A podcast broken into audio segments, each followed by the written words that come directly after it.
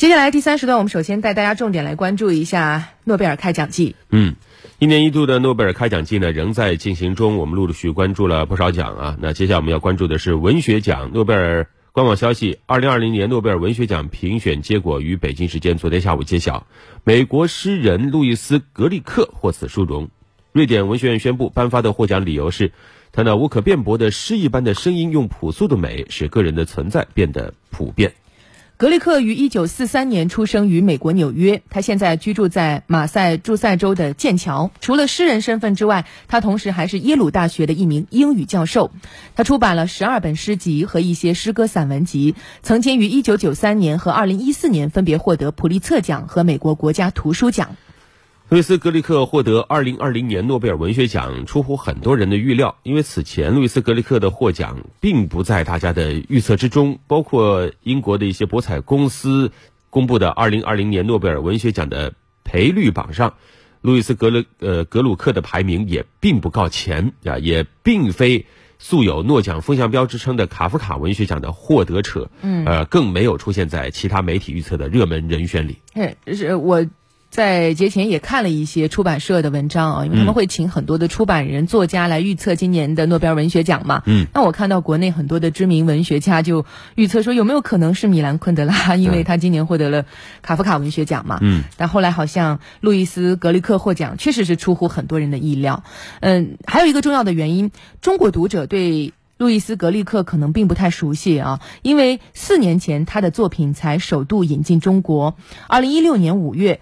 世纪文景《沉默的经典》系列第二集曾经推出了路易斯·格利克两本诗集的中文译本，这两本诗集叫《月光的合金》，还有一本名字特别长，《直到世界反映了灵魂最深层的需要》。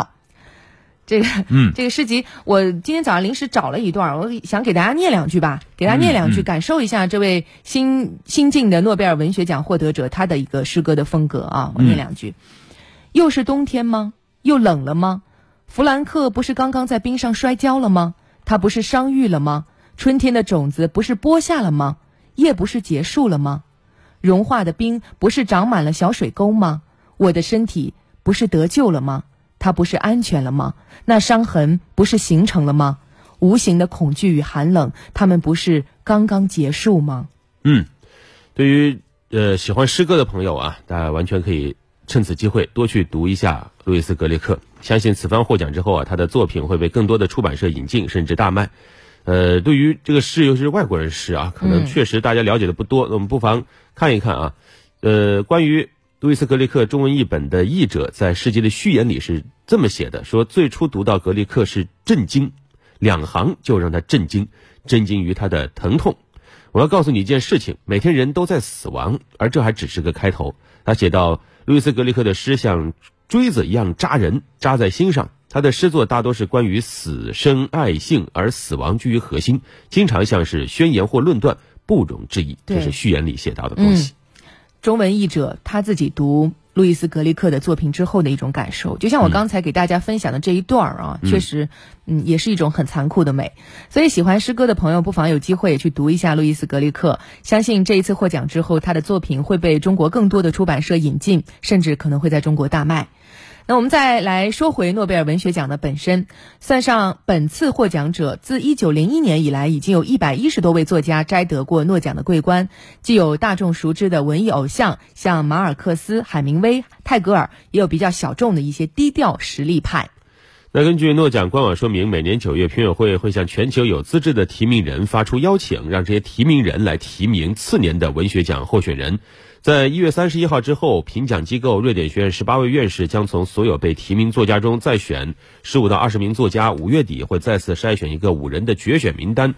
之后呢，评审们会花大概三个月时间去读这五位作家的作品，然后再经过。讨论大概在九到十月投票选最终的这个得奖者。这评委读作品的这个过程其实是非常漫长的啊，三个月的时间。